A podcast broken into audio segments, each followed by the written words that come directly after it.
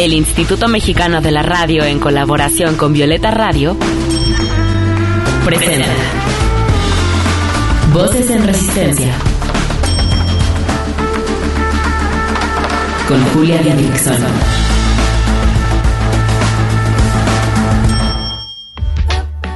En esta lucha queremos que las voces de las mujeres se escuchen cada vez más fuerte y en más espacios, que sus resistencias se compartan, se sumen y se colectivicen. Esto es Voces en Resistencia, cuarta temporada. Les voy a leer un pequeño fragmento del primer texto que leí de Coral Herrera, el texto por el cual me empecé a interesar en el amor romántico como tema de investigación hace unos cinco años. Una de las razones por las cuales a las mujeres nos cuesta dejar las relaciones en las que no nos sentimos amadas o en las que sufrimos malos tratos es porque nos dan pena los hombres a los que amamos. Cuando nos enamoramos, conectamos con el niño asustado que hay en su interior. Tenemos tanta capacidad para la empatía que confundimos el amor de pareja con el maternal y por eso queremos cuidar y ayudar a ese niño inocente a superar sus traumas y sus carencias y a cerrar sus heridas. Nos consolamos pensando que nuestro amor lo curará, que nosotras somos muy fuertes y podemos ayudarle a cambiar, que cuando logre conectar con su niño interior se liberará del machismo como por arte de magia. Bueno, pues esto es una trampa mortal para nosotras. El niño mutilado no se va a curar, el hombre violento no se va a transformar en una buena persona solo con nuestro amor. Y nosotras tenemos que tener claro que nos merecemos un compañero que nos sepa querer bien tenemos que dejar de ser tan comprensivas con los pobrecitos, poner la atención en nosotras y conectar con la niña que llevamos dentro para protegerla de esos niños violentos e inseguros. Porque si no la cuidas tú, ¿quién va a cuidarla? Coral Herrera. Voces en, resistencia. Queridas Radio Escuchas, bienvenidas al episodio número 30 de la cuarta temporada de Voces en Resistencia y también al último episodio de este maratón sobre amor que hicimos durante el mes de agosto. Tengan por seguro que vamos a seguir hablando de amor, tal vez no tan de corrido como en esta ocasión, pero pues saben que el amor es un tema que se tiene que tocar también desde la resistencia feminista. Y pues amigas, vayan a escuchar todos los otros episodios, estuvieron bien chidos con invitades increíbles. El primero fue sobre amor y nuevas masculinidades el segundo sobre amor a distancia, el tercero sobre la idealización del amor. Y este episodio, el episodio de hoy, tratará sobre algo que hemos escuchado mucho, muchísimo. Eso de que el amor todo lo puede. Pero pues este episodio será un poquito distinto porque analizaremos este mito del amor romántico desde el cine y también puede ser desde la televisión. Porque pues como he comentado anteriormente, los productos culturales son herramientas de socialización muy fuertes para nuestra sociedad y pues aprendemos realmente a amar a través de todo lo que vemos en el cine, en la televisión, de lo que escuchamos en la música, de lo que leemos en la literatura. Y para ello nos acompañan dos mujeres súper chidas que, ya nos conocíamos, María Bus y Paola Morlote, escritoras del blog Cinema Saturno y también creadoras del podcast Las Casa Clichés. Hermosas, ¿cómo están? Hola, hola Julia, hola a todas. Bien, bien, muchas gracias. Gracias por invitarnos. Estamos muy emocionadas y saludos a todas. Y este es un tema que nos encanta hablar también a nosotras en el podcast, así que estamos contentas. Maravilloso. ¿Tú cómo estás, Paola? Muy bien, muchas gracias, Julia. Igual contentísima de estar aquí para platicar. Oigan, pues me gustaría empezar hablando de las películas con las que aprendimos en la infancia cómo tenía que ser el amor. ¿En qué películas de princesas está metido el mito del amor todo lo puede. Primero hablemos de las películas de princesas y después si se les ocurre de otra temática también lo abordamos. ¿Quién quiere comenzar? Pues películas de princesas podemos irnos simplemente a todo Disney, al menos todo Disney, eh, los clásicos de Disney, ¿no? Porque afortunadamente creo que con Frozen eh, pues cambiaron un poquito su paradigma, pero sí, o sea, nombren la princesa Disney que quieran, la Cenicienta, la Bella Durmiente, la Bella y la Bestia, hasta la princesa y el sapo, que es una de las más eh, nuevas, creo que tiene parte del mito de, de este amor romántico, ¿no? Sí, yo más bien creo que en cuál de, en cuál historia de princesas no está el, el amor todo lo puede y vivieron felices por siempre, ¿no? Sí, está cañón, está muy cañón, ¿no? Pensar que pues con eso crecimos, amigas, nuestra generación. Pero en la película que yo más lo veo, o sea, esto del amor todo lo puede y, y esto engloba, vamos a poder cambiar a ese hombre rudo, a ese hombre tal vez violento con nuestro amor, pues es en La Bella y la Bestia, ¿no? Sabemos cómo esta Bella pues es secuestrada por una bestia, o sea, real es secuestrada, pero ella es muy dulce y ella tiene eh, mucha, mucha capacidad de cuidado, de amor, y entonces va a cambiar a la bestia con su amor y al final se va a convertir en un príncipe azul. ¿Qué piensan ustedes de esta película? Eh, no solo que tiene la capacidad de, de, cambiarlo o algo así, tiene mucha paciencia, Bella, ¿no? O por lo menos así no la pintan de que con su trabajo paulatino y de que cómo se va dando cuenta según de las cualidades de escondidas que tiene el príncipe o la bestia, sí puede llegar a ser el príncipe azul porque con paciencia lo cambiará, ¿no? Sí, es que es muy extraño como el arquetipo general del príncipe azul en, en Disney siempre es eh, el el príncipe salvador, ¿no? Y se podría decir que la Bella y la Bestia rompe un poco, bueno, rompe por completo este arquetipo, pero entonces se convierte en una especie de príncipe azul tóxico que nos da como esta idea o esta sensación, especialmente a las mujeres, de, bueno, es un hombre muy complicado, es un hombre muy agresivo, es un hombre que hace las cosas mal, pero muestra sus vulnerabilidades con nosotras y por nosotras, ¿no? Entonces desde chiquitas pues vemos esta posibilidad en los hombres que, híjole, está, ay, está muy, muy, muy fea, está muy fuerte. Em, no sé, creo que son expectativas con las que crecemos imposibles de, alcanzar. Sí, y también este mito, que eh, el mito del amor todo lo puede, pues lo vamos a ver en las películas que pues al final el amor va a vencer, ¿no? El amor como es tan poderoso, pues va a vencer y, va a poder resolver todos nuestros problemas y gracias y únicamente al amor vamos a poder ser felices para siempre.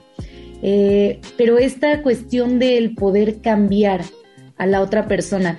Hay una película que no sé si la vieron, que era pues como más independiente, se llama y la hechicera, es una película francesa ambientada en algún país en África y pues al final, spoiler, eh, pero yo creo que muchas la vimos, pues Kirikou, eh, con su amor, que es la, eh, con su amor, su suavidad, cambia a la hechicera y la vuelve en alguien buena, ¿no? Una mujer súper mala ahora se convierte en buena porque él le saca la espina que ella traía en la espalda y entonces ya, o sea, pero es en realidad una metáfora del amor de Kirikou. ¿Vieron esta película? No, yo no la conocía. Ah, yo sí la vi, la verdad es que hace mucho tiempo, pero sí, totalmente, el amor todo lo puede, está, está ahí. Está muy cañón, porque hasta el cine más independiente pues nos seguía eh, pues tratando de meter este mensaje. ¿Y otras películas infantiles que no sean de Disney y que tengan este mito, se les ocurre alguna? Uf, yo estaba pensando en en cuáles podrían ser. Digo, honestamente, como infantiles, me viene mucho de la animación este, que, consumimos cuando somos pequeños, ¿no? Y mucha de esa animación tiene que ver con princesas. Entonces, creo que me cuesta mucho pensar una película de princesas que no tenga este tema del amor todo lo puede y, y el príncipe azul en sus diferentes tipos. Pero una película que no sea animada no, no me viene, no sé. ¿A ti, Morlo? No, la verdad es que anima, que no sea animada, no. También yo coincido en que de, aunque no son de Disney, me vienen a la cabeza películas de princesas, este, también con relaciones medio tóxicas y que terminan felices por siempre porque el amor todo lo puede, pero todo es de princesas y de príncipes. Eso está muy cabrón porque eso quiere decir que, a ver, el género que vemos las niñas son las películas de princesas, ¿no? Como que a los varones, pues seguro llegan a verlas, pero no es como el género de cine infantil para ellos. Es más como los superhéroes. Entonces ahí se ve completamente cómo el amor es como una tarea más de las mujeres, ¿no? Y aparte es un deseo instaurado en las mujeres. Eso está muy cabrón porque en todas las películas de princesas las atraviesa el pedo del amor y, pues es con lo que vamos a crecer deseando, ¿no? El amor, porque es lo que más se nos vendió como de, de máxima importancia. Oigan, ahorita seguimos la charla eh, vamos a, presentarles una rolita que sacaron dos compas míos, un rapero y una rapera que quiero mucho, Amare, Advertencia Lírica, rapera zapoteca, junto con el Magic, el Magic famosísimo en TikTok y en redes sociales por su improvisación de rap con conciencia social. Escuchemos esto que se llama Shh y regresamos. Estás escuchando Voces, en resistencia. Voces que resisten también desde la música. Voces en resistencia.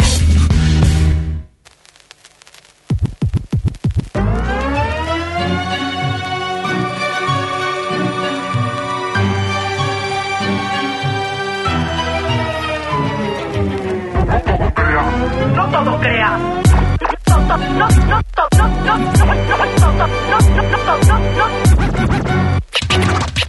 Buena publicidad, mala publicidad, sigue dando frutos mientras tengan de qué hablar. La sociedad se nutre con eso que provoca la información que corre de boca en boca. Y es que se dice que si el río suena es que agua lleva, aunque en el cauce también arrastra piedras. Y va golpeando lo que a su paso encuentra porque muchos reproducen en rumores su violencia. El chisme es herramienta para comunicar, pero no siempre te cuenta la verdad. Si la intención de quien lo suelte es el dañar, no es culpa de quien lo escucha, pero es mejor preguntar. La verdad es que las verdades son a medias, el contexto completo no se sabe o no se cuenta. La palabra es doble estilo y siempre trae consecuencias. Así que de lo que oigas, no todo creas.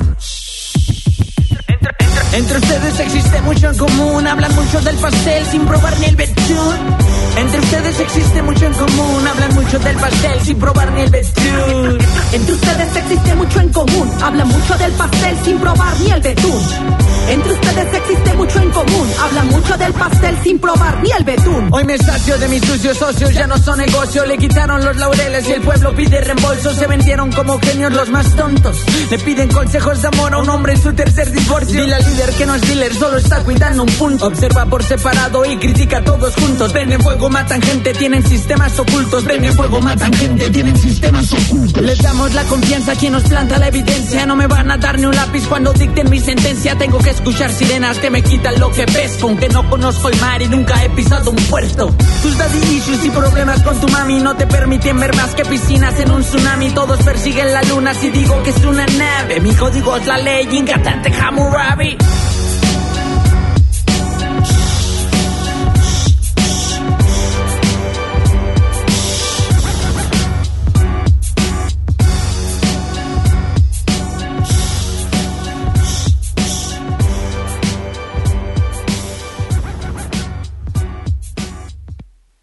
Voces en, resistencia.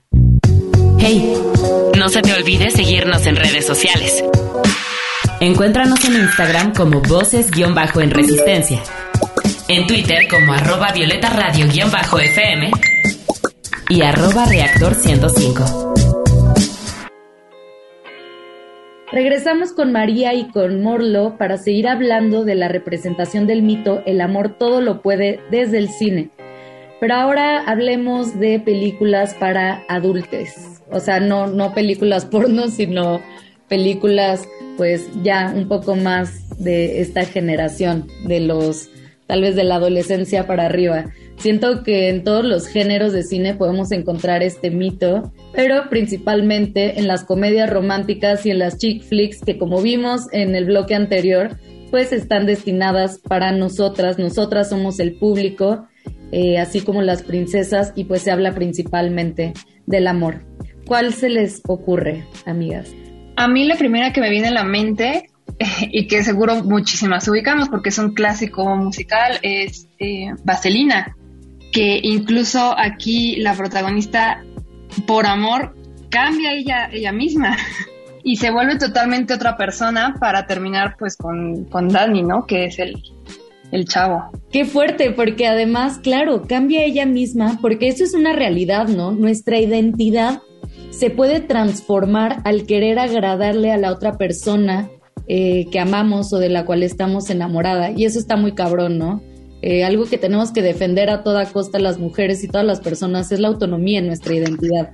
Y entonces esta, esta morra cambia y también hace cambiar al vato con su amor y otra vez con su dulzura. Eso es algo que también se repite, ¿no? Tanto Bella como la morra de, de Vaselina que en paz descanse. Así es. Sí, exacto. A mí una película que, ay, es como esas películas que me encantan, pero al mismo tiempo mientras más las analizo menos me gustan, es Diario de una pasión y mi tema con esta película es que eh, siento que esto del amor todo lo puede, porque además el, el tropo de esta película pues se lleva a cabo en en diferentes etapas de la vida de los personajes, ¿no? Primero son muy jóvenes, luego se separan, luego llega la guerra, luego crecen, etc. Y, su amor puede a través de todas esas complicaciones, del tiempo, etc.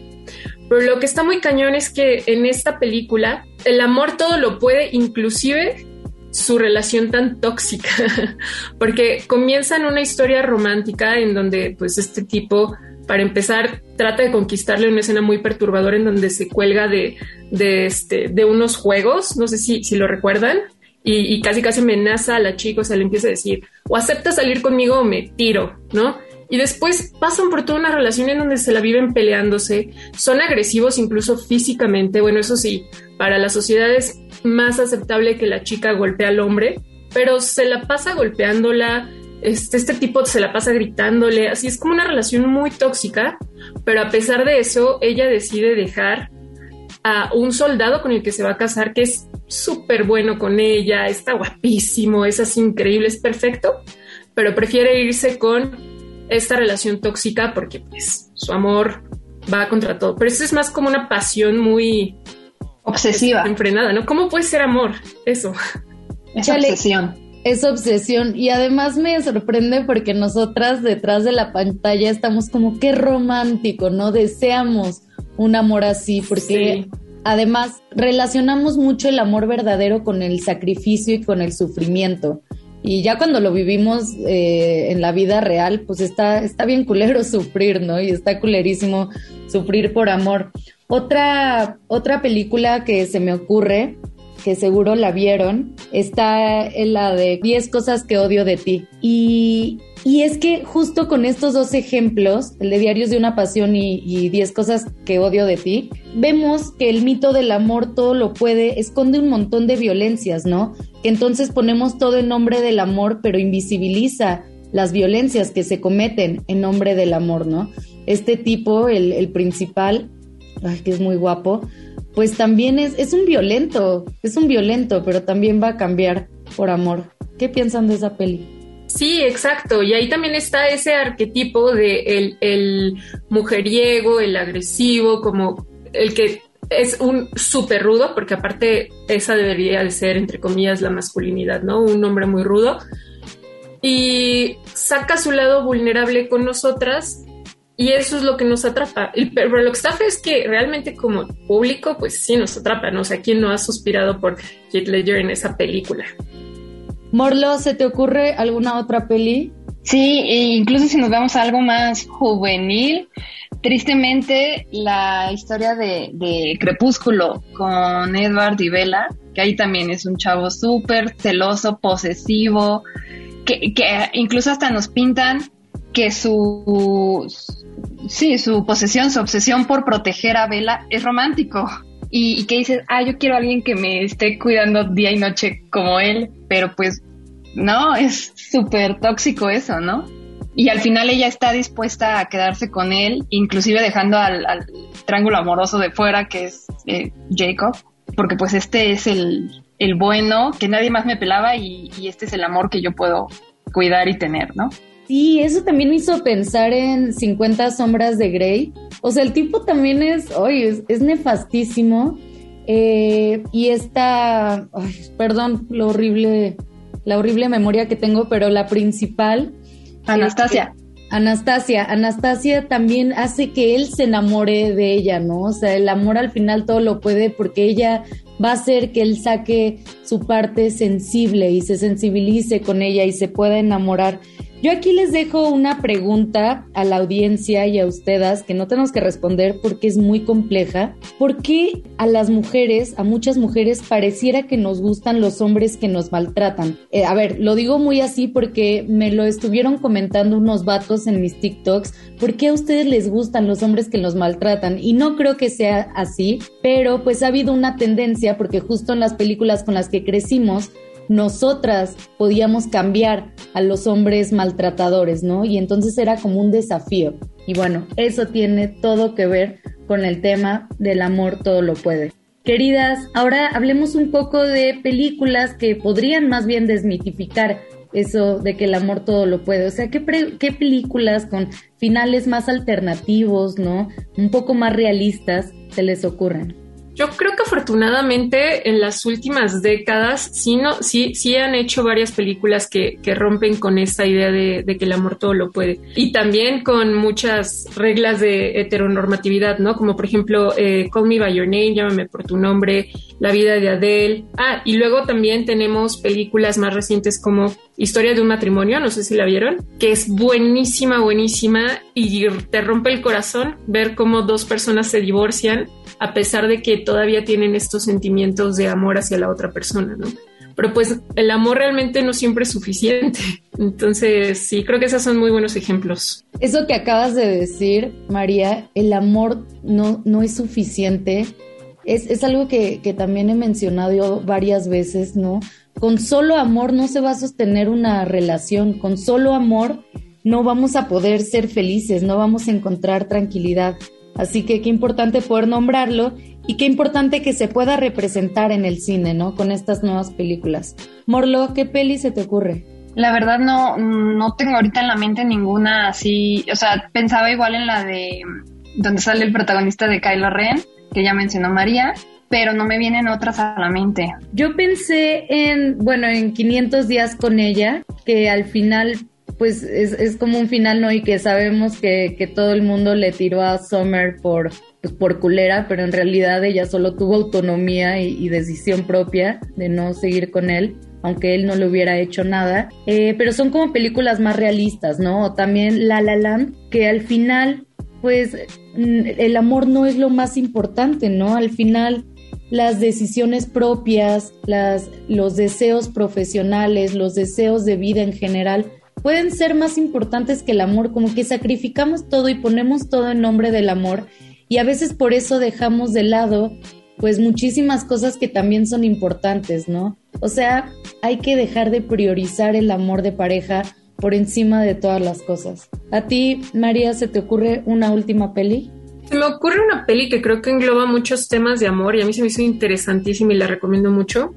Y está basada en la historia de una, una sexóloga, se llama Michalina Wisloka, no sé si la han escuchado y probablemente la estoy pronunciando mal, disculpen, pero bueno, si quieren como conocer un poquito más de ella, hay una película que se llama El arte de amar. Y está increíble porque es sobre esta mujer feminista que luchó para poder escribir su libro sobre la sexualidad femenina y que además vio que en su relación eh, de, pareja y estaba casada, pues no, el sexo como que no, no cuajaba, digamos, o sea, faltaba ahí una chispa o algo, y decidió buscar a otra persona que pudiera darle eso a su pareja, como para que ella pudiera concentrarse en su carrera profesional. Entonces, no sé, creo que es mucho para hablar, pero la recomiendo mucho. Creo que te hace analizar ciertas cosas. Amiga, me súper interesa ver esa peli. ¿Sabes dónde podemos encontrarla? Uf, yo la vi en Netflix con, con este tema de las distribuciones, quizá ya la movieron, pero se llama El arte de amar, la historia de Michalina Wisloka. Así la encuentran en español. Y este, si no, busquen en Just Watch, por ahí debe de decir. Excelente, eh, la super voy a buscar.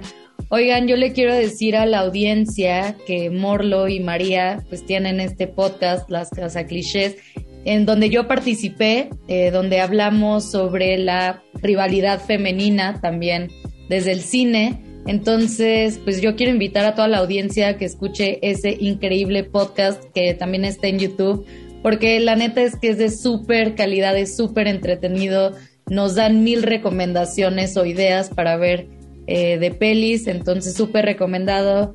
Morlo, querida, dinos cómo podemos encontrar el podcast. Sí, eh, búsquenos en YouTube, estamos así, eh, Cinema Saturno, ahí nos pueden encontrar. Igualmente el podcast está en otras cinema, en otras plataformas, perdón, de audio. Eh, ahorita tenemos nada más lanzada la primera temporada, si no estoy mal. Eh, la segunda temporada, que es justo donde participó Julia con nosotras, este, estará disponible en algunos meses para que por ahí puedan encontrar ese episodio con ella. Pero mientras, como les dice Julia, pues hemos tocado otros eh, arquetipos, otros clichés y otros elementos narrativos del cine y analizado muchas otras películas y ahí pueden encontrar distintos episodios. Me encanta. Y María, tú cuéntanos un poquito más sobre Cinema Saturno. ¿Cómo es el proyecto? Ah, pues en Cinema Saturno somos un grupo de escritoras que a todas nos interesan mucho los temas de feminismo, de ecología, conciencia social en general y amamos el cine. Entonces ahí lo que buscamos, digo, tratamos de hablar de todo un poco, no únicamente de, estos temas, pero creo que mucho de nuestro contenido sí está basado en eso y lo que nos interesa también es escuchar a las demás para, pues, para poder crecer nosotros como, como críticas de cine. Ay, hermanas, invítenme a, a, escribir. La verdad es que yo también, pues el cine me gusta desde bien chavita y pues analizarlo desde una perspectiva feminista, desde una perspectiva social crítica, pues me encantaría. Invítenme, amigas. Ay, nos encantaría, Julia, que pudieras escribir ahí. Estás invitadísima a reseñar, criticar y hablar de cualquier temática, trope, cliché en algún blog, en algún artículo. Sí, por favor. Y de hecho, si a alguien más le interesa que, que sea escritora, adelante. La verdad nos creo que estamos haciendo una comunidad muy padre y muy, muy grande. Ay, qué chido. Pues yo voy a dejar toda la información, eh, pues de las redes sociales, del blog, todo en la descripción de este podcast. Así que si tienen una duda, consulten esa info. También les voy a poner las redes sociales de Morlo y de María por si quieren contactarlas. Y pues nada, se nos súper acabó el tiempo. Pero yo les mando un abrazo enorme, amigas. Me encanta colaborar con ustedes. Me encanta tener amigas feministas y además amantes del cine. Así que por muchos proyectos más juntas. Sí, qué bonito. Muchas gracias a, a todas, a todos, a todos quienes nos escuchan. y gracias, Julia. Sí, muchas gracias por la invitación. Nosotras contentísimas de hablar, aunque sea unos minutitos por aquí, y de seguir participando juntas en cualquier otro proyecto que venga. Excelente. Pues ya estarán escuchando de nosotras tres próximamente. Besos. Voces en, resistencia. ¿Y ustedes qué otras pelis agregarían? Como digo siempre, no se trata de que dejemos de consumir lo que nos gusta, pero sí de hacerlo más consciente, de tener bien desarrollada nuestra capacidad de análisis crítico para que los productos con carga tóxica no sean nuestros socializadores. ¿Me explico? Espero les haya gustado este episodio y en general este maratón sobre amor que hicimos durante todo el mes de agosto. Yo soy Julia Didrickson, les mando un abrazo grande y nos escuchamos en septiembre. ¡Mua!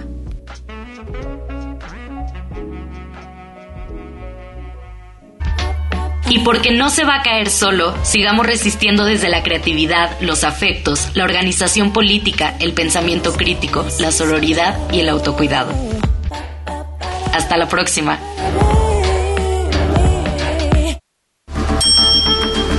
Con la colaboración de Violeta Radio, esta fue una producción de Grupo Imer. Somos Radio Pública.